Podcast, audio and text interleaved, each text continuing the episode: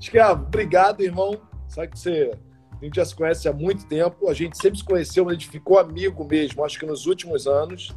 Né? A gente sempre, até a gente vai falar sobre isso aqui, a gente teve um relacionamento mais profissional, cordial, Sim. bacana e tal, alguma coisa, de vez ou outra a gente brigava e tudo, mas era uma coisa mais profissa. mas nos últimos anos, depois você veio para Alta Fonte e tal, que a gente se aproximou mesmo como ser humano, né? Como seres humanos, como amigos. É. A gente sempre gostou um do outro, sempre respeitou um ao outro, mas agora que a gente está como amigo mesmo, eu te considero de verdade meu amigo e eu acho que você também. É, e obrigado por participar daqui, cara.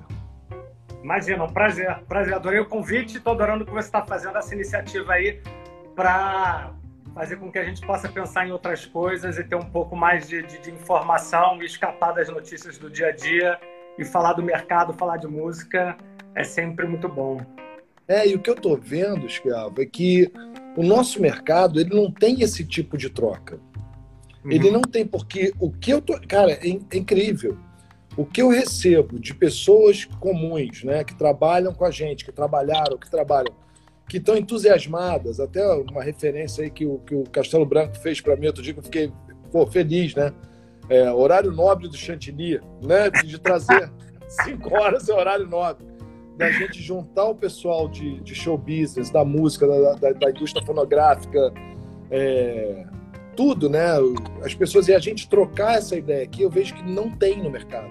Não tem. Tem um Rio to Content, tinha antigamente uma feira de música, um negócio, mas é esse tete a tete aqui, esse papo informal e, e mostrar as histórias, mostrar caminhos, isso é uma coisa que eu estou feliz de estar fazendo, de verdade. Estou muito orgulhoso e muito feliz e de estar fazendo isso aí com meus amigos. Obrigado.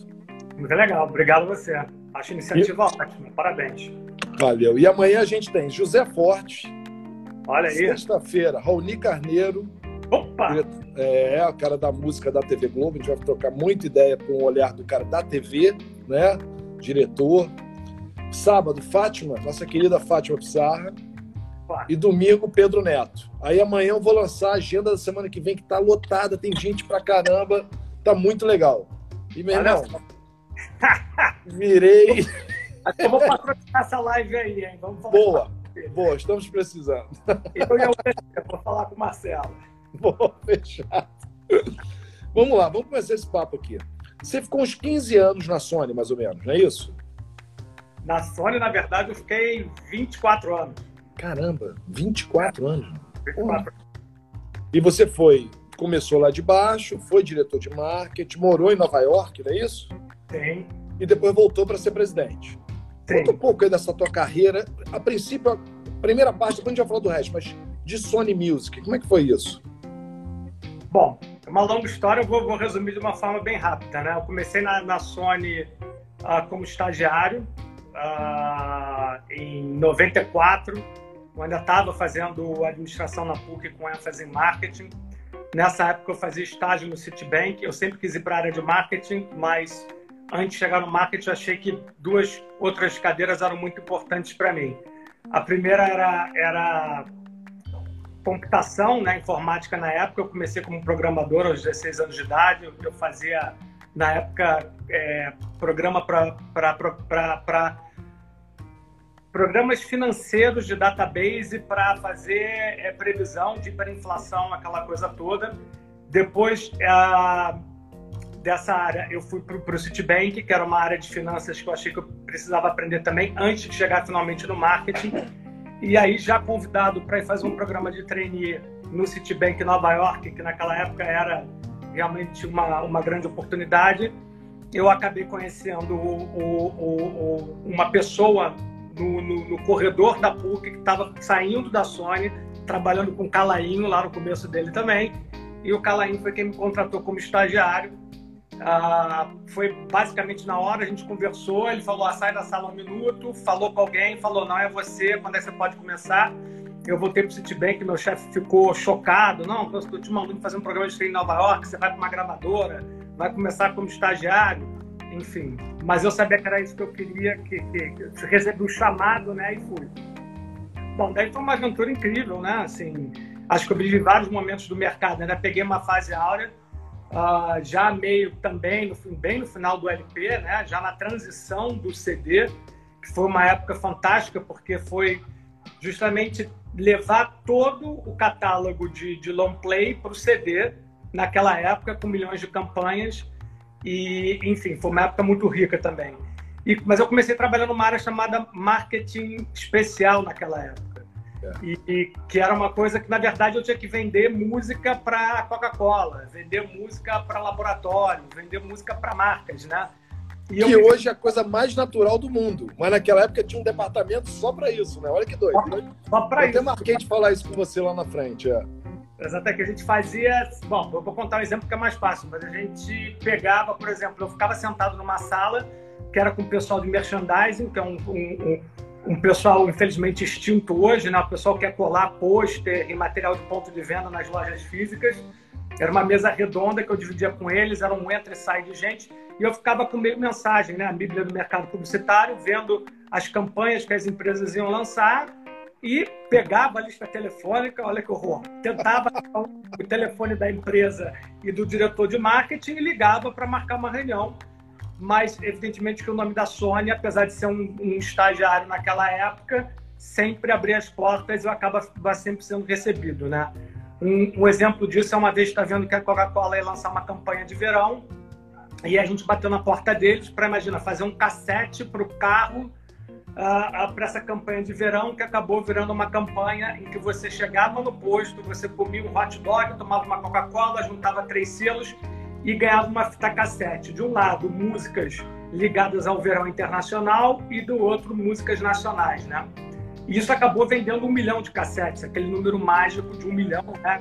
Até hoje, no, no mercado físico, ou, muito recentemente, era um grande número. Isso foi nos meus três primeiros uh, meses de Sony, né? A gente também fez uma coisa muito engraçada, inspirada no chocolate Wonka, que foi botar em três fitas cassetes espalhadas pelo Brasil inteiro. Você chegava no meio, ouvia uma voz no meio da música do Pearl Jam, que era um dos artistas que estavam na compilação, e dizia: ah, você acabou de ganhar uma viagem para assistir um show do Pearl Jam com seu melhor amigo, com, com, com a sua família. E, e, assim foi essa promoção que foi muito bacana. Então eu me tornei um vendedor, achando que eu nunca tive perfil de ser um vendedor, né? Ah, depois aí fui pegando várias funções, fiquei cinco anos na Sony no Brasil até chegar à gerência de marketing, né? É, quando me promoveram para diretor de marketing e artístico num selo internacional da Sony em Nova York, que era um selo de música em espanhol. Bem, lá eu fiquei dois anos, trabalhei com Shakira, com Rick Martin, enfim, com uma série de artistas uh, do mercado latino, que a gente continuou trabalhando junto durante muitos anos. Depois eu fui convidado para ir para a regional em Miami, de Nova York para Miami. Como eu fui sempre ligado muito à tecnologia, eu assumi a vice-presidência de tecnologia naquela época, que era o começo do boom dos sites na internet. Ninguém sabia muito o que ia fazer com site de artistas, aquela coisa toda. Bastante interessante. Acumulando também marketing e, e o artístico. Daí eu fiquei três anos em, em Miami, num total de cinco anos nos Estados Unidos, mas viajando muito para a Europa, promovendo os artistas latinos. E desse ponto o Brasil estava em crise, né? Na grande crise da pirataria do físico. Ah, o meu, o meu chefe, que era o presidente da América Latina, que era um americano, bem americano mesmo, né? Aquele grandão, todo mundo tinha muito medo. Um dia ele entra na minha sala e fala: Alex, a gente precisa para o Brasil. É, a gente está tendo problema de uma crise lá. Só que não era, era para voltar na minha mesma posição como diretor de marketing estratégico no Brasil. E, e marketing também. Então, aquilo na época, eu, a, a, minha vontade era sair dos Estados Unidos e ir para a Europa para aprender alguma coisa nova, nunca voltar para o Brasil. Uh, e não só estava o, presidente da Sony da América Latina, como o presidente mundial da Sony Internacional, na época era o Rick Dobbs, os dois na sala ao vivo, me pedindo para voltar para o Brasil. Evidentemente que eu não tive como dizer não. Lógico, ah, não tem como falar nada, né? Assim, senhor, não, é nada, né? não queria sair dali completamente assim, em pânico, atordoado. No dia seguinte, a gente gravava em um deserto que tem em Los Angeles um videoclipe com um artista não tão famoso aqui, mas muito famoso lá fora, que é o Cheyenne, que é um artista muito conhecido na Argentina, ele é porto-riquenho, contemporâneo do Rick Martin. A gente foi gravar um videoclipe. E aí, andando lá por esse deserto, tinha uns patinetes no intervalo do videoclipe. Eu fui andar, eu falei, cara, não, não posso voltar para o Brasil. Aí eu liguei para a vice-presidente, que era mulher mais madura, amiga do meu chefe, né?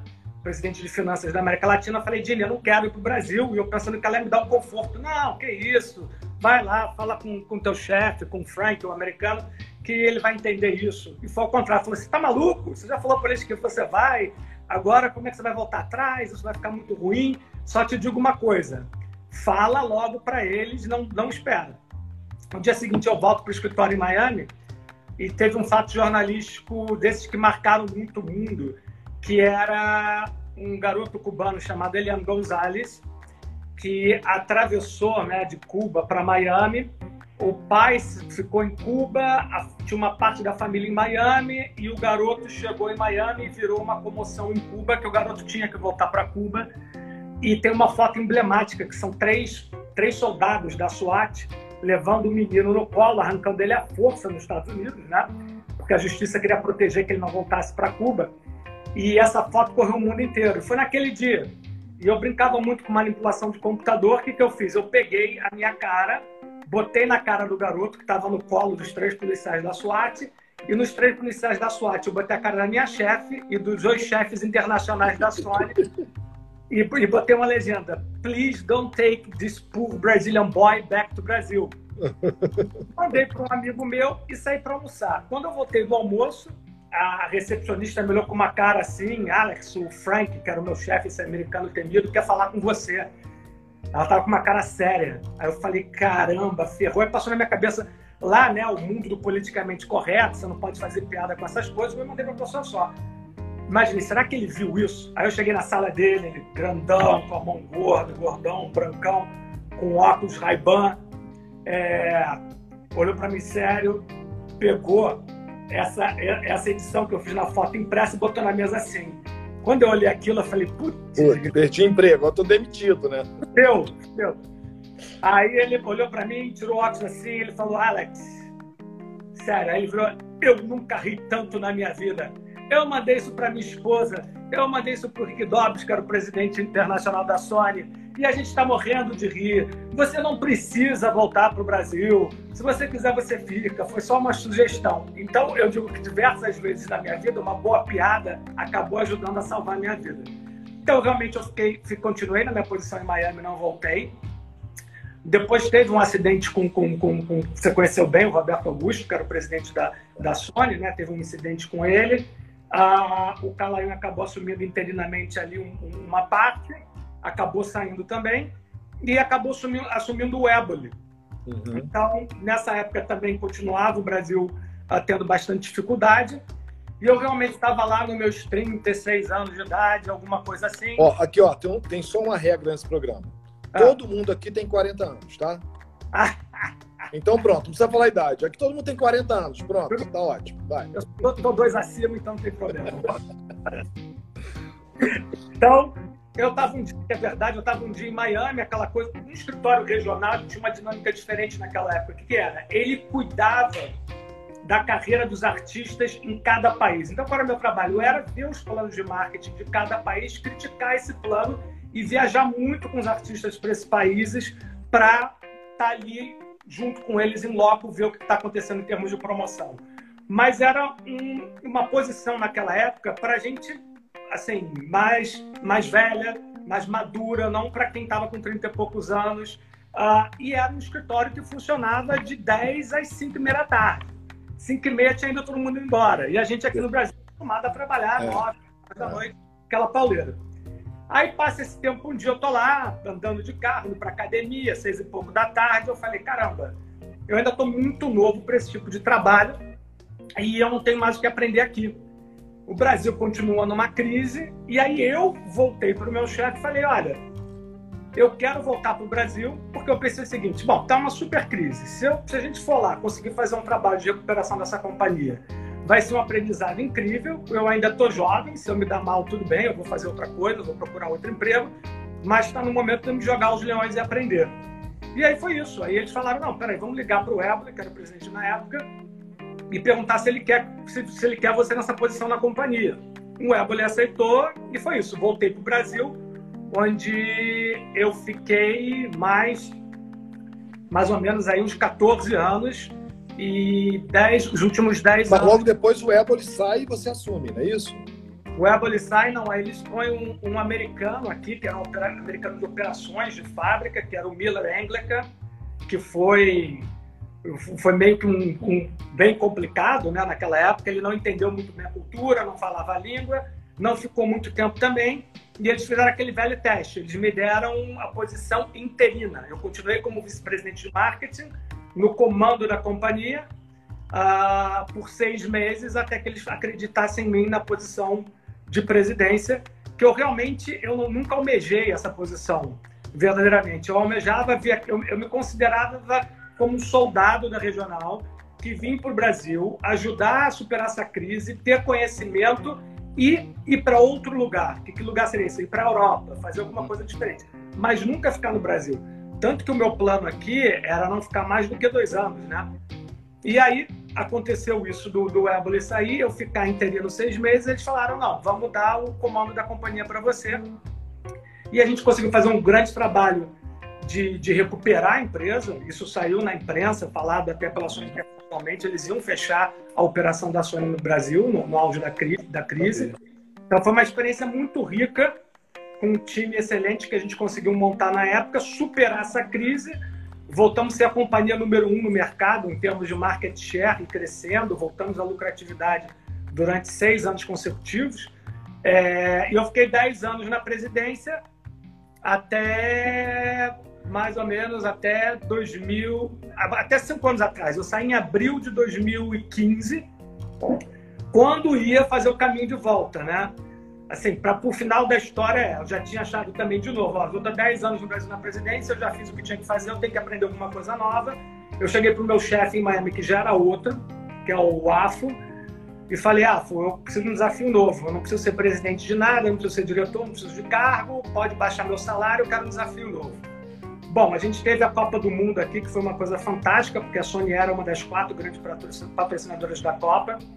A gente fez uma campanha muito legal chamada uh, Music World Cup, que foi uma das maiores campanhas online no mundo, que o Rick Martin acabou gravando uma música escolhida pelo YouTube, que acabou entrando na trilha sonora oficial da Copa do Mundo. Bom, logo depois disso, no final do ano, o AFO me chama e fala, Alex, eu fiquei vendo aqui um monte de lugar para você é, trabalhar, mas eu queria que você viesse mesmo para Miami para fazer uma coisa junto comigo.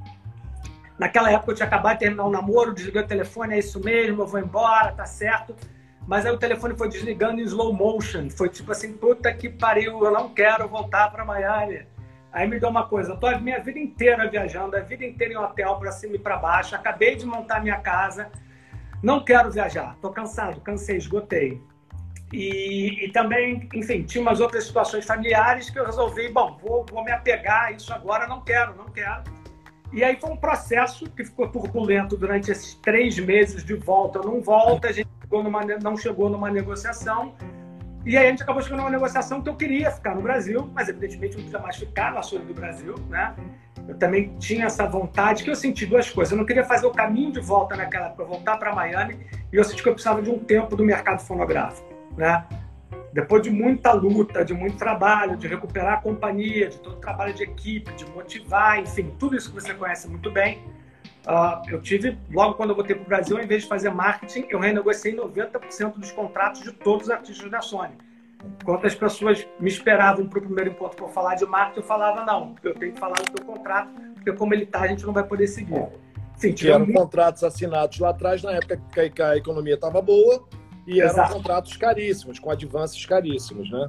Caríssimos, com, inclusive em dólar. O suporte é. eles muito sucesso nesse momento, porque os artistas também entenderam isso muito bem. Então, muitos até acharam que eu estava indo lá para romper o contrato e ficavam até surpresos quando viam que não. Né? Mas eu vinha com um plano de marketing também. Eu falei, ó, primeiro vamos fazer o contrato. Se for seguir esse contrato, eu não vou poder fazer muito. Agora, se a gente fizer esse plano e aí acho que surgiu o escalonamento, né? Porque não era tirar, era, vamos dizer que você tivesse, não sei, níveis, né? Um, um, milhão de adiantamento, que estava correlacionado a você ter uma venda, vamos dizer, um milhão de discos. A gente sabia que você não ia vender um milhão de discos, mas quem sabe podia voltar a vender. Né? Ruge vendeu um milhão quando ninguém é. vendia. Então, o que, que a gente fazia? Olha, então eu vou te pagar 200 mil, se você vendeu 200 mil discos, tá bom. Se você vendeu mais 200, eu vou te pagar mais 200 e até um milhão se você continuar vendendo. Acho que aí mais ou menos é que surgiu a coisa do escalonamento. Bem, e bom, então eu, eu acabei saindo porque queria buscar experiências novas, eu queria fazer o detox do mercado fonográfico e fui buscar outras coisas. Essa é a, a longa história de uma forma mais curta. Boa. E, e, e, a gente, você lembra daquela série Vinyl, né? Vinil, né? Que era da, da HBO. E a gente viu ali o poder da gravadora nos anos 70, as loucuras que eram, tudo aquilo. Ali era baseado até meio na Sony, na RCA, né? Aquela, aquela série. O que, que você trabalhou nos anos 90 e 2000, ali, dos 2000, que antes da crise, que ainda tinha esse volume de grana, ainda tinha esse status, essa coisa. Quais as loucuras? Conta uma. Não precisa dizer nomes, né? Mas conta umas loucuras que tinha naquela época na indústria da, da música, assim. De, de festas, de coisas. Conta aí. Precisa Olha, essas festas realmente aconteciam, ah, não que eu não tenha visto, vi muitas, a gente fez muitas festas, né? Naquela época era uma loucura. Você lançava o disco novo do Michael Jackson, faz uma festa de lançamento do disco do Michael Jackson sem o Michael Jackson. Né? É E todo mundo nem reparava que ele não tava, né? E ninguém reparava porque ele estava todo mundo tão bêbado. Então você botava assim, mil, mil quinhentas pessoas, duas mil pessoas numa super festa, com super DJ, super música, mostrava o videoclipe em primeira mão do Michael Jackson, vamos é. dizer, e várias festas eram feitas assim para o mercado e para a mídia. Né? Ah, não peguei muito o tempo da loucura, a loucura tá. mesmo que a gente vê, peguei um pouco disso, mas como eu disse, eu estava júnior, estava como estagiário ou, assistente, mas a grande verdade é que se tinha muito dinheiro no mercado, né? Tinha-se muito dinheiro. Né? Tinha os advances então, surreais, né? Tipo, da, não sei quem ganhava uma Mercedes-Benz de advance no Natal ou no aniversário do, do artista. Não tinha uma loucura dessa? Fora a grana que a pessoa ganhava, né? Tem coisas que eram apartamento, carro, gado, enfim, tem milhões de histórias uh, desse tipo de contrato. Mas assim, eu, eu sempre lutei também muito na imprensa contra o que eu chamava do processo de vilanização das gravadoras, porque a imprensa parece que sempre teve também uma grande é, crush, eram aficionados pela, pela, pela, música, né? Então sempre teve muita fofoca, muita matéria. Todo final de ano diziam que eu ia para algum país, por exemplo. E sempre teve uma coisa de querer jogar a indústria para baixo. É importante falar isso, você sabe disso, né? a defunta indústria fonográfica, a combalida indústria fonográfica. Quer dizer, pareciam os vilões do negócio, como você já teve experiência, né? É uma companhia feita de pessoas, grande maioria amantes da música verdadeiramente, que se dedicam totalmente a isso. E você sabe do risco que uma gravadora toma, né? Assim, a gravadora realmente ela adiantava um dinheiro como adianta hoje de marketing, sem garantia nenhuma que aquele artista vai vender, e se ele não vender, o prejuízo é completamente dela, né? Então tinha aquela coisa, vilanizavam muito as gravadoras e hoje a gente vê onde é que está o mercado da música, né? Sim, se a gente comparar com o mercado de news, de mídia, né, de jornais, eles é que estão num grande problema e o mercado da música vem se recuperando e muito cerca de chegar ao auge que foi o mercado ah, mais ou menos ali em 1992, né? Vem crescendo muito a cada ano e parece que se solucionou realmente a questão do digital de não ser pago, né? Então, por isso eu nunca também fui muito fatalista. Não sei se você lembra disso também. Tinha um executivo da MTV que uma vez foi para o jornal, a Folha, e falou: o videoclipe acabou. É. E com aquilo eu falei: pô, mas como é que esse cara tem essa certeza? Onde é que a gente está no mundo hoje? As gravadoras voltaram, surgiram novos players no mercado, como as distribuidoras, o Spotify, a Apple, a Tidal, a Deezer. São mais de, não sei, 200 lojas digitais no mundo inteiro. Tem TikTok, Tencent na China, né? e tudo é visual, né? Mais do que nunca. Quer dizer, a demanda de vídeo ela explodiu. Ou seja, praticamente não tem artista que não lance uma música que não tem um videoclipe ou que não faça não mais um DVD, que a gente fala, porque não tem mais esse formato, um concert filme, que seria né, a gravação do seu show. Então, eu também sempre tomei cuidado de não ser fatalista com relação a absolutamente nada. Claro, se perguntar, o CD vai morrer? Não, já está morrendo, claro, não faz muito é. sentido. Você vê a mídia, não faz sentido você ter um CD hoje, não faz mesmo, né? Assim, difícil voltar. O vinil está crescendo, mas a gente entende, né? É uma outra coisa. E vem cá, disso tudo aí, você sai da Sony, presidente, uau. Eu, eu falo que eu já tive o eu cheguei ao auge da minha vida umas cinco vezes, né? Quando eu era da Fluminense FM, eu achava que eu estava no auge da minha vida, com 20 e poucos anos. Depois, J Quest, uau, tô no auge da minha vida. E depois vem o Rap, uau. E aí você vai tendo auges na vida, né? E você sai da, da, da, da, da, da Sony, entre aspas, no auge da tua vida, e vai para restaurante. E abre um restaurante de comida crua, raw food. Como é que foi essa experiência? Sair de trás de ser, mesmo sendo executivo muito bem pago, com todas as coisas e tal, mas você era um funcionário. E como é que é virar dono né, de um tempo agora você é dono. Como é que foi essa experiência? Como é que foi a coisa de ser a maluca é, é, aventura de ser empresário no Brasil? Legal. É, tem uma coisa aí, né, que se fala muito, que é, que é importante dizer, mas tem, tem, tem, são bem distintas, né? A coisa de você estar tá numa empresa, você não precisa ser o presidente dessa empresa, você pode ser um gerente, um funcionário, mas tem uma coisa chamada que é sentimento de dono, né? Sim, você está casado com essa empresa, você, você aquilo, quer dizer, eu sempre tive um sentimento de dono, sabendo claramente 100% que eu não era dono. Tem uns outros loucos que realmente pensavam que eram donos. Vi muitos casos como esse, né? Pessoas excêntricas que duraram um bom tempo quando davam resultado e quando não deram, realmente não se sustentaram. Ou seja, mas eu tinha um sentimento de dono porque para mim, aquela minha equipe realmente era minha família e, e, eu que era responsável pelaquela operação, pelas pessoas. Eu sempre fui muito de estar com a minha equipe, de estar com as pessoas da companhia, de sair com eles, de almoçar, de jantar, é, de estar junto. Então eu tinha esse sentimento. Claro que às vezes batia em mim também, falava isso que você falou, Pô, mas eu não sou dono disso aqui, né? Eu já estou 24 anos aqui, enfim, estou bem pago, uma carreira reconhecida, enfim. Mas uh, foram duas coisas isso. Eu preciso me desafiar. Eu não quero ser visto como aquele cara que passou a vida inteira numa empresa só, né? É, preciso de novo me desafiar alguma coisa nova. O momento é esse. E, e eu estava cansado, eu estava cansado da indústria, vamos dizer assim. Naquela época eu estava cansado, eu fiquei cansado. Assim. Eu sei exatamente como é isso. isso acontece, cara. Você fica muito tempo numa coisa, você perde a, a, a, nós que somos pessoas que somos é, criadoras, criativas, vamos dizer assim, você começa a fazer uma coisa muito tempo, por melhor que seja, para a maior banda, para a maior empresa que você esteja, você entra numa rotina que, para pessoas como eu, você, como Castelo Branco, que está aqui, como outros tantos, fica, começa a ficar meio maçante. Você fala, cara, eu não sou funcionário público, não dá. Né?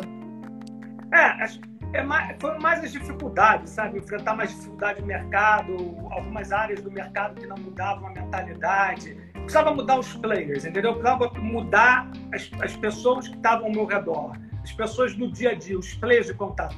Não a pessoa, o pessoal da minha equipe, que isso realmente me, me foi, muito difícil, esse, esse, desligamento, né? Alguns são ainda amigos meus, continuam falando, até essa minha volta para o mercado, né? Que, que aí eu recuperei a paixão pela música de uma forma muito bacana, especial. Então eu saí e, e mas, enfim, eu, não, eu tinha 190 dias acumulados de férias. Então eu não fui tirar férias que eu podia tirar esses 190 dias, né? É, porque eu não queria pegar um avião, eu não queria ir pro hotel, eu não queria pra lugar nenhum. Eu falei, agora eu posso ficar em quero casa. Quero arrumar mala, eu não quero arrumar mala. Não né? quero arrumar mala. Mas também não quero ficar em casa. Então, no segundo dia, eu fui correndo na Lagoa, aqui no Rodrigo de Frentes do Rio de Janeiro. Falei, vou fazer um livro. Cheguei em casa, escrevi 90 páginas de um livro que eu não publiquei, mas escrevi em seis dias. Só que aí, eu, quando chegou nas 90 páginas, em seis dias, eu falei, porra, eu tava querendo sair desse negócio e agora tendo que me lembrar de todo esse negócio.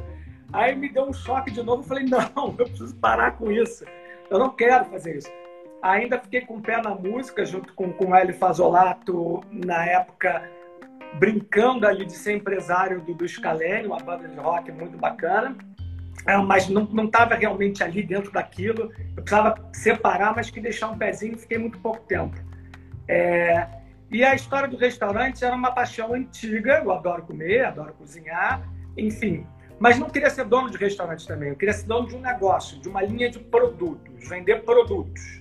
Que eu podia ter feito hoje, reavaliando, eu poderia ter começado online, né? Testar esses produtos do que abrir, vamos dizer assim, um, um, uma casa e daí fazer essa marca famosa para começar a vender os produtos. Eu resolvi fazer o contrário. Eu nunca fui vegetariano, eu como pouca carne, mas adoro carne, tento comer menos, sou super consciente. Mas o RO foi um tipo de comida que me interessou muito. Eu queria começar no RO, que era extremamente inovador, uma comida crua, que você só aquece até 42 graus. e depois partir para a comida vegetariana. E aí, só esse projeto levou quase um ano entre consultor aqui ali, pegar uma casa no Jardim Botânico. Foi muito bom para mim esse período, Chantilly, porque eu realmente eu não as pessoas que me conhecem, eu não procurei saber de quem estava primeiro no mercado da música, quem estava vendendo, não estava vendendo. Assim, eu realmente me afastei, né? me afastei. Não queria saber disso. Eu queria pensar em outra coisa. Então, essa essa higienização mental de, de ir para um outro business durante esse ano, para mim foi maravilhoso. Eu peguei um escritório pequenininho, um coworking no, no, no Jardim Botânico. Imagina, de já ter trabalhado com 300, uma equipe de 200 pessoas Estava eu lá sozinho, depois eu uma, uma pessoa a mais, duas pessoas, e era tudo que eu queria naquele momento, né? Bom, a gente lançou o Raw, foi como na música, um roller coaster, três primeiros meses, ganhou o prêmio em dois meses de melhor restaurante de revelação do Globo. E aí veio aquela crise, ou seja, subiu três meses, muita novidade, muita gente dizendo esse teu restaurante aqui tinha que estar em São Paulo, o público, o Rio não é um lugar para isso. E depois de três meses veio aquela crise, o negócio começou a baixar. E eu também, dentro dessa cultura que a gente aprendeu em gravador em major, é isso. Também não está dando certo, também tem que ter um stop loss, né? Vamos parar aqui. Não. Os seis meses, que é o, o, o, que se diz nesse mercado que você tem que aguentar, mas se não vai, não vai. Aí eu falei, peraí, não vou, esse negócio não tá. E tiveram uma série de outros problemas, e aí eu pensei. O ramo de restaurante é muito complicado, ele é muito difícil, né? Não é uma coisa é para quem já está ali há muito tempo. Você perde em cinco e ganha em três, né? Assim, né? Exatamente. Eu tenho aqueles hoje... três, quando estão certos, também tu ganha muito dinheiro, mas os cinco também levam uma grana violenta, né? É isso. Eu tenho grandes amigos hoje que estão em grupos grandes de alimentação. Hoje não, que já tinha, mas estão nesses grupos. E um me falou uma coisa que é muito certa. Restaurante, ou você ganha muito dinheiro, ou você perde muito dinheiro rápido, ou você perde muito dinheiro rápido. Né? No caso, a gente ganhou muito rápido em três meses e perdeu muito rápido em três meses. Bom, acabei tendo uma outra sorte, porque eu já pensei, bom, agora eu vou entregar isso aqui, esse ponto, recuperei, não vou recuperar parte do meu investimento, boa parte. E aí um amigo meu que é chefe, é, é, é, ele já tinha um sócio que é um ator da Globo, muito famoso, muito bacana. Ele entrou na casa, se apaixonou e ele resolveu comprar, como estava querendo fazer uma pizzaria, que era a minha primeira ideia que hoje a pizzaria é ela, que já ganhou dois anos consecutivos o prêmio de melhor pizza do Rio de Janeiro. Eu ainda não fui. Eu tô sempre falando que eu vou, mas eu não, não fui ainda. Vou lá. Exato. E aí o, é o Marcelo, né? O Marcelo até me pediu para Alex, fica de sócio um tempo, você é importante, fica. Eu fiquei ainda um tempo, mas botei uma cláusula de saída e eu falei, não, eu, eu esgotei, não quero ter mais nada com esse negócio. Passou um tempo, uns meses. Ah, saiu de lá? Não sabia, não. Oi? Tu saiu da ela? Do, do ela? Da Aí ganhamos esse prêmio de melhor pizza e eu falei assim, não, eu vou agora embora para os Estados Unidos fazer uma outra parte da minha vida que eu sempre quis fazer, que era um MBA tardio. Aí acabei indo para o Wharton, na Filadélfia, saí da caixa também, porque ao invés de fazer marketing, que é minha, minha especialidade, especialidade em Colômbia, eu resolvi pegar o Wharton, que é uma universidade muito ligada a finanças, que briga pau a pau ali com, com, com Harvard. Ah, e aí fui realizar um outro sonho, né? Fiz um curso maravilhoso de cinco semanas lá, com 34 executivos do mundo inteiro, com os melhores professores, incluindo professores convidados de Harvard, que eles trocam. E foi isso. E na volta para o Brasil, ah, para completar a história, quando eu volto, a Roberta Patti, que trabalhava comigo na Sony, hoje é Head Latam, editorial do Spotify, trabalhava, o Spotify era num coworking aqui no Rio de Janeiro, ainda é, chamado Next, e a Alta Fonte estava no mesmo coworking. Quem tocava era o Fábio Silveira. Nosso quem... querido Fábio Silveira, querido Fábio Silveira, um cara maravilhoso. ele é o responsável pela minha volta ao mercado fonográfico. O Fábio Silveira, um dia conversando com a Beta, Beta, eu preciso de alguém, porque eu não quero tocar operação, eu quero ficar no artístico. E a Beta falou para ele, olha, o Esquiavo está voltando dos Estados Unidos, porque você não conversa com ele. Ele mandou uma mensagem. Eu, para falar a verdade, nunca tinha ouvido falar de alta fonte. Eu tinha ouvido falar da The Orchard, porque a Sony já tinha comprado uma parte da The Orchard quando eu estava lá, como distribuidora digital. E, como eu falei, eu, eu me alejei totalmente do mercado fonográfico durante três anos. Conheci o Fábio, conheci o fundador da Alta Fonte, me encantei, voltei para o mercado. Hoje estou extremamente feliz e já vou fazer agora dois anos e meio aqui à então, frente e aí você entra na Alta Fonte, uma distribuidora né, digital, né, assim que a gente chama. que até então era desconhecida, como você mesmo não conhecia, eu também nunca tinha ouvido falar e, e conheci. E agora você tem numa. Eu até te mandei uma mensagem, não sei se você vai lembrar disso no WhatsApp, no Rio to Content do ano passado, a Flora Gil falando um monte da Alta Fonte, a esposa do Gilberto Gil. Você lembra disso? É, falando super bem de você, super bem do teu trabalho. E aí você tem artistas como Marisa Monte, né? Você tem Baiana System, o, pa, o, o Baco, é, o Armandinho, meu artista, tá lá com você, um maior prazer. E vai lançar, vai lançar álbum novo. Vamos lançar agora, exatamente. E os grandes, na verdade, estão indo para Alta Fonte. Grandes artistas, grandes nomes, não só novos artistas, mas você está fazendo um trabalho onde você está agregando a novidade, né, muito bem, diga-se passagem, com também os grandes nomes e as pessoas que estavam ali meio desesperançadas com a gravadora ou as gravadoras desesperançadas com ela. Então, um novo modelo de negócio. E como é que é isso? Como é que é esse trabalho? Qual modelo de negócio você implementou? Como é que foi agregar isso tudo? Como é que foi trazer e transformar a Alta Fonte no que é hoje? Olha, o, na verdade, o grande Fábio, querido Fábio Silveira, não sei se ele está acompanhando a gente, ele já tinha feito uma coisa muito importante para Alta Fonte ah, com os tribalistas. Ele tinha é. conseguido é. aí ter o disco novo dos tribalistas, lançar esse disco e fez uma campanha muito inovadora na época, inclusive juntando o Spotify e o Facebook, né? Ah, quando eu, eu, entrei, o Fábio depois resolveu que ele queria ser consultor, né? Nosso amigo, faz uhum. consultoria para vocês também. É, uma, uma coisa que eu percebi nesse mercado que tinham as, as, as distribuidoras digitais que são abertas, né? Que é aquilo. Eu tenho uma música, eu entro lá no site dele, eu pago uma taxa, eu subo minha música. Uh, a maioria delas eu não falo com absolutamente ninguém, são robozinhos e a música aparece lá no Spotify, no Tidal, na Apple, né? E tá lá. E você não consegue falar com ninguém. E a Alta Fonte, ela não era uma plataforma aberta. Eu falei, bom, então aqui tem uma oportunidade da gente ser uma boutique, um label né, mais exclusivo. Eu não tenho que ser um supermercado, como é uma grande gravadora, né, que tem que ter artista de A a Z, né, tem um volume muito grande, tem, tem, tem muitos objetivos para alcançar, os números são enormes, muita responsabilidade. Não que a gente não tenha, mas a gente tem um crescimento orgânico.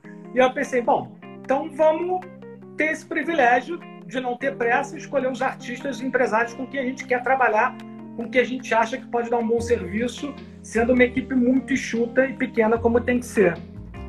E aí aconteceu. Eu acho que ah, o grande artista, na verdade, que eu contratei, assinei direto, indicação do meu grande amigo Jorginho Veloso, foi a grande felicidade que foi o Baco, né? O Diogo Mocorro, o Baco eixo do blues. É... E já no primeiro disco, o Bluesman foi um enorme sucesso, ganha Cane, enfim, um álbum super premiado, um sucesso de vendas incrível. E acho que essa sorte também que a gente dá, né? Eu também, quando o Jorginho falou de Baco, eu falei, quem? Quem? Não sabia quem era Baco. Hoje está aí. Acabamos de lançar um EP dele. É um gênio, um gênio. Um jovem extremamente talentoso. Para mim, um gênio, um grande compositor. Enfim, tem o seu próprio selo, está seguindo um caminho brilhante ele. E aí começaram a vir outros artistas, né? A, a Duda Beat, por exemplo, que é uma artista... Uh, super, super no spotlight hoje em dia, outro incrível talento, né? Agora o Jonga, por exemplo, que é outro nome grande do, do, do rap também. Uh, o próprio D2 com o projeto Amária para os Fortes, sensacional, um filme, né? Diogo Nogueira, que acabou, nosso primeiro artista do samba, acabamos de assinar com o Diogo também, que é um artista super carismático, talentoso, que tem uma discografia incrível. Enfim, foi vindo uma série de artistas, como o Baiana System, lançar o single novo do Los Hermanos, Tribalistas ao vivo. Ah, então, os artistas é que começaram a indicar Altafonte para outros artistas, né? E, e é engraçado, né? Só um minutinho, desculpa te interromper. Mas Não, é doido, porque antes o artista sempre reclamava da gravadora. Né? Podia é. ser o cara mais estourado do mundo, Ai, putz, gravadora tá roubando, gravadora tá não sei o quê, gravadora é chata, os caras me enchem o saco, querem, querem que eu faça uma coisa que eu não quero fazer. E agora como é que muda? Os artistas indicam para os outros, fazem o boca a boca para alta fonte. Mudou o mundo, né? Mudou o mundo. porque é uma proposição também. Olha, Flora Gil tá aqui assistindo a gente. Um beijo, hein, Flora? Que honra. Você é a próxima, hein? É, Flora, vou te chamar, hein? uh, o Gil, por exemplo, até é bom de falar do Gil, né? Que você já comentou aí, mas o Gil também, o Gil, o Gil foi junto com o Baco, acho que mais ou menos ao mesmo tempo. Quando a gente assinou com o Gil, com uma responsabilidade muito bacana, que a gente não assinou só o Gil, a gente trouxe a discografia do Gil, né? O Gil, posso estar errado no número correto, mas tem cerca de 65 álbuns que voltaram para ele, que são deles, são dele, que são distribuídos pela gente, né? A gente tem um trabalho muito perto do, do, do, escritório. E o Gil, evidentemente, é um nome que ajudou a trazer muito, muito prestígio para Alta Fonte, não só do Brasil, como fora do Brasil. Tanto que a gente casou com uma campanha lindíssima, para mim que foi histórica, uma campanha com a Apple, com a minha amiga Andrea Thompson, aí, que está na frente da Apple, e que com D2 também é marca para os fortes, né? Que já, que já foi uma coisa, uma outra sorte, né? O mal entra no mercado, assino, Baco, D2 me liga uma D2 é muito engraçado, né? Gente falava um tempão, esse eu não vou esquecer. Cara, preciso falar contigo. Achei teu WhatsApp aqui, não sei o que lá. Mas só tem uma pergunta primeiro. Você ainda está em gravadora? Aí eu falei, tá, na distribuidora digital. Ah, então eu quero falar contigo. É... Mas então, a, a, a, proposta nossa, né, como selo, ela é bem diferente de uma gravadora. Ela consegue ser bem transparente. Eu não estou dizendo que uma major não é, porque o que a gente faz, na verdade, o artista ele licencia por um tempo determinado a música dele para a gente distribuir. O que a Altafonte faz? Ela faz o que a gente chama de editorial, que é um meio de campo com o Spotify, com o Tidal, com, com a Apple, com a Deezer, com a Amazon Music, com todas as plataformas de música, Claro Music. É, então a gente faz esse dia a dia com eles. Né? A gente é um fornecedor, a gente é um curador de música para essas plataformas, que não tem jabá. Então, é assim, é pura, é a força do artista com uma informação de curadoria da gente, tentando buscar espaços bons para esses artistas que acabam casando também, às vezes, com campanha dessas plataformas de, de, de, de música, né? As lojas digitais, vamos dizer assim. Então, a proposta ela é, ela é muito clara, né? O, a, a, grande mudança é que é o famoso lion share, que é o royalty do artista, enquanto a gravadora tinha o costume de ficar com 90% do royalty do artista, o nosso é o contrário, né? O artista, dependendo se ele está começando ou não, ele começa com 70, a gente com 30. Se é um artista com catálogo excepcional, ele vai estar tá com 85, a gente com 15. Então, o Lion Share, né, o grosso do royalty, vai para o artista, ele não fica preso, o master é dele, né? E a, gente, a, a nossa relação é muito clara. Claro que a gente faz mais do que isso depende do que, que o artista quer nosso. O meu trabalho é editorial com as plataformas, tem a nossa plataforma também que o artista acessa, tem um, um analytics sensacional, porque junta todas as plataformas. Ele vê exatamente quanto ele está gerando do dinheiro dele, combinado, sem desconto nenhum escondido. E ele recebe mensalmente, 100% transparente, tem um app para Android, para iOS também. Então, é uma, uma proposta muito clara. Né? A gente já arrisca com alguns artistas novos, esse é o meu DNA de, de, de label, de gravadora que não dava para evitar, não era essa a natureza. E aí a Alta Fonte, nesses dois anos, cresceu 400% acumulado. É um crescimento maior do que o mercado, de uma forma muito gostosa. O que, que, é isso? Sem esse objetivo de crescimento, sem uma cobrança de crescimento, com crescimento. Você não tem sertanejo? Temos, acabamos de assinar. Um, Acabou, um... mas assinou um, dois. Eu estou dizendo teu eu... carro-chefe, você não tem aquela ânsia de ter um sertanejo, não é isso? Não, Como a gravadora gente... tem. Olha, não, porque na verdade a gente está muito confortável com os artistas que a gente tem. Né? Eu fico muito feliz, como você falou, e outras pessoas estão falando, ah, hoje, assim, o novo ou os artistas interessantes da música brasileira estão na alta fonte. Eu fico muito feliz realmente. Então a gente, a gente tem essa curadoria, sou eu, a Renata, a Heloísa, a Júlia, a Mari, essas mulheres maravilhosas. Eu divido essa curadoria com todo mundo, então é uma decisão de todas elas, né? Agora também com, com o Diego e a Mariá, enfim. É, mas temos o sertanejo, não, não, a gente não tem nenhum problema com nenhum gênero, só que os artistas que estão vindo, mesmo em sertanejo, tem um perfil legal que parece combinar com os nossos artistas. Por exemplo, o Thiago Brava, é um artista que estava na Warner, está com a gente agora. Murilo Ruff é um artista de 23 anos. Ele é, o, ele é um grande compositor já com essa idade. Grandes artistas já gravaram ele. O Murilo é marido da Marília Mendonça, né? acabou de gravar um, um, um, DVD, quer dizer, um artista com potencial incrível, gravou com o Jorge, do Jorge Matheus, gra... enfim, gravou com a própria Marília. Então a gente tem artistas nesses gêneros também, mas o que, eu vou te dizer, Chantilly? A gente tem o nosso wishlist. A gente senta, olha, esses são os artistas que a gente acha que tem a nossa cara e a gente pode dar um bom trabalho para ele. E a gente pouco persegue esses artistas, porque de uma certa forma eles acabam até vindo naturalmente porque outro artista indicou.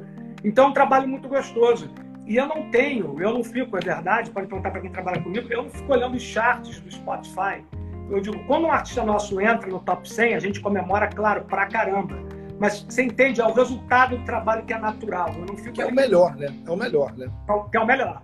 Assim, é. sem esse tipo é, de cobrança. Claro, que essa história bonita, como toda empresa que cresce, que de repente, de repente ela é uma família é, que ela é, é uma, é, ela é uma família que, é, que é um, ela é uma empresa que, uma, que, que um casal é dono. Então ela ainda é um capital fechado, ela não é um capital aberto, mas que um dia pode vir a ter acionista e vai ter outros tipos de cobrança, né? Mas o que a gente está mantendo é essa filosofia que a gente acabou exportando isso para alta fonte no mundo. É uma pequena multinacional, chama que é uma pequena notável alta fonte porque ela nasce num selo de música, que tem 25 anos, que é um selo chamado Boa, que virou um grande selo na Espanha de hip hop e super respeitado, o maior selo independente depois nas majors lá, né? Então a Alta Fonte ela nasce dentro desse ventre de um label muito bem sucedido com pessoas que amam e adoram a música, mas eu diria, a gente tem mais agilidade que uma major, porque pelo fato de ainda também não ser tão grande, a gente faz com que a conversa, quando um artista vai fazer uma promoção fora ou tem um mercado internacional, seja mais direta e, e mais rápida, né? E outra coisa, a gente não prende artista. Você pode assinar um contrato de três anos. Se você estiver infeliz, a gente não vai prender esse artista. Porque é, vai... eu, eu sei disso, que isso é verdade. Esse contrato agora. É uma outra Talvez na frente possa mudar alguma coisa. Talvez, é.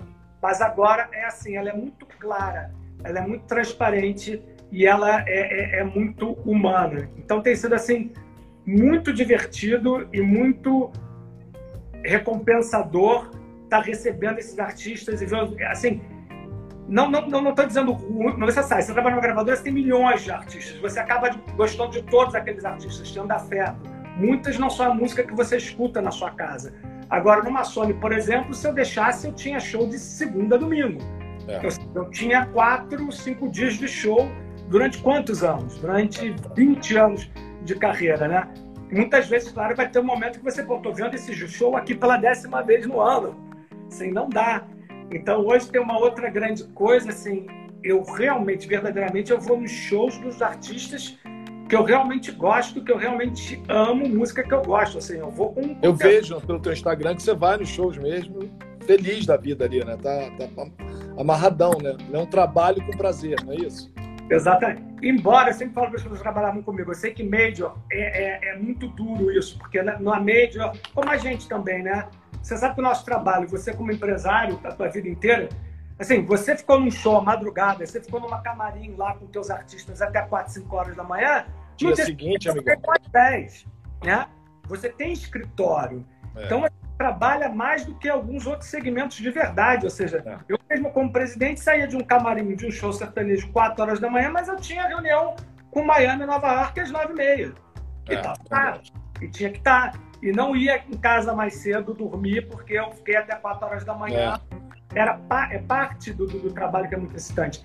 Mas um dia que eu me irritei muito, eu, eu, eu, eu consegui dominar minha mente com isso. Porque eu falei, cara, as próximas três horas da noite aqui, se apunhando, né? se autocobrando, puto da vida, ou você vai realizar que você tá aqui, não tem jeito, e você vai se divertir.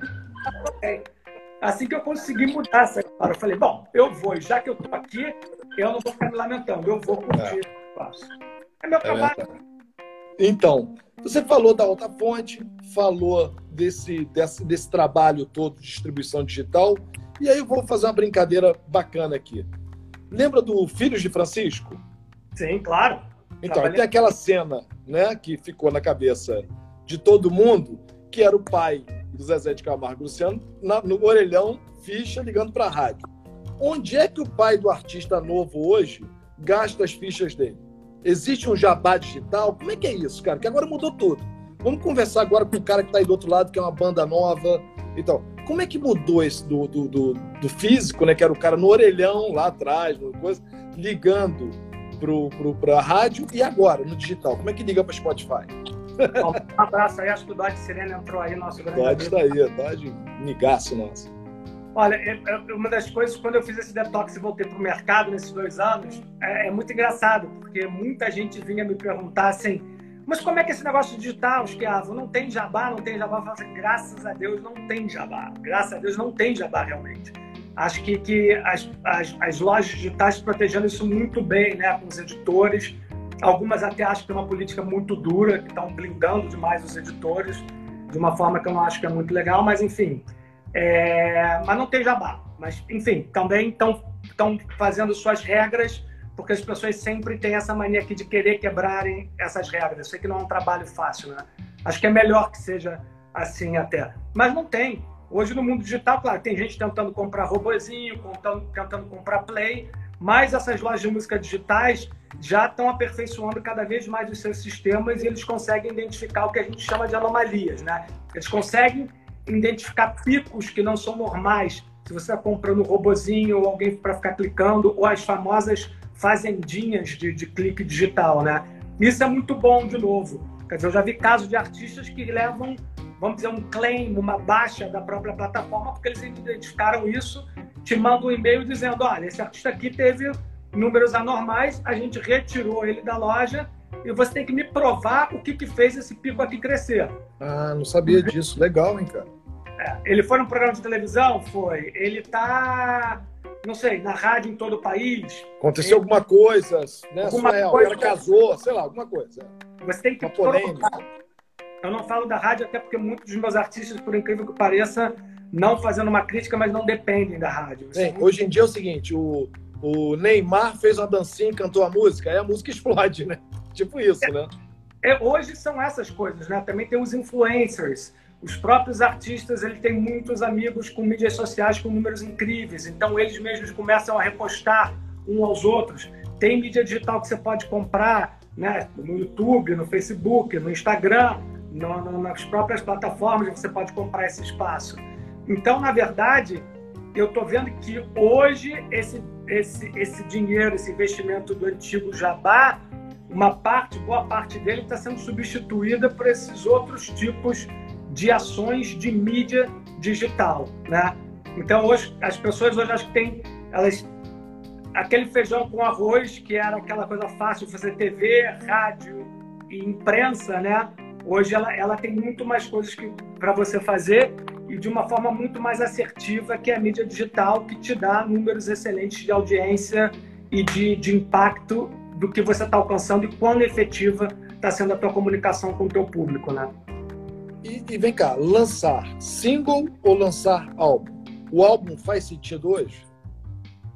Álbum com 10 músicas, como era um CD, vamos dizer assim. Eu estou comparando a coisa analógica com uma coisa digital. O que, que faz mais Só... sentido? É single ou álbum? Sua pergunta é maravilhosa porque ninguém sabe responder. Nem os próprios amigos no Spotify, na Apple, ninguém sabe. Depende do artista. Eu, eu adoro fazer perguntas que ninguém sabe responder. Ah. Eu, eu vou dizer o que eu digo para os artistas que eu me apaixonei depois de me fazerem muito essa pergunta, que é uma pergunta difícil que eu faço para o artista. Olha, os artistas que têm lançado, bancado lançar um, um, um álbum inteiro de uma vez só, como eu aprendi com o Baco, com o Bluesman, que ele, não, vou lançar o álbum inteiro. O artista que sabe que tem uma obra, enquanto esse álbum, que ela vai ter um impacto, né? Que sabe que esse, que, que esse conteúdo é forte, né? E que ele vai perdurar. Esses artistas eles têm essa convicção. Não, eu quero lançar meu álbum de uma vez só. Eu não quero lançar uma música por mês ou fatiar. Aí eu devo você pergunta para o artista: você tem essa autocrítica de achar que você realmente tem um grande álbum na sua mão e que ele vai se sustentar melhor sendo lançado de uma vez só? Ou você acha que você não tem um grande álbum e a gente vai testando singles, entendeu? Eu tenho que voltar essa pergunta para o artista. Então ela é bem direta. Mas não tem fórmula, nem as plataformas vão falar a mesma coisa. Eu não sei, não tem uma fórmula de bolo. Se é melhor lançar single, se é melhor lançar álbum. Depende muito. Entendi. É, e, e, vem cá, o artista, eu sei que no teu caso, os teus artistas hoje da Alta Fonte são artistas de carreira. Mas vamos falar de mercado como um todo, né? Ninguém lembra, com raríssimas exceções, qual foi a música ou as top 5 de dois anos atrás. Se bobear do ano passado. Ou de quatro anos. Cinco anos, então não existe. Eu conversei, eu acho que foi com Braga aqui, e foi com Braga, eu acho. É, tanto papo bom que minha cabeça está processando. Eu tenho que ouvir meus próprios podcasts para poder lembrar. É, que ele falou que o problema grave é mid, midback, né? Porque não tem midback, que não está tendo grande sucesso. Hoje, sucesso são só daquele momento, né? O, não tem nada contra ele. Vou falar que um, o Naldo Bene, que foi um cara que foi estouradaço, mas ninguém lembra. É, uísque com Guaraná, sei lá, não lembro a música dele, com água de coco, né? E tal. Quer dizer, hoje se você tocar é meio ridículo, entendeu? Não é uma coisa quando você tocava um, uma outra banda que você fala, ah, não, essa banda é legal. Ah, ah, há oito anos atrás eu gostava dela. É o Lawrence aqui me, me dando uma cola, que foi o Braga. Cinco anos, a...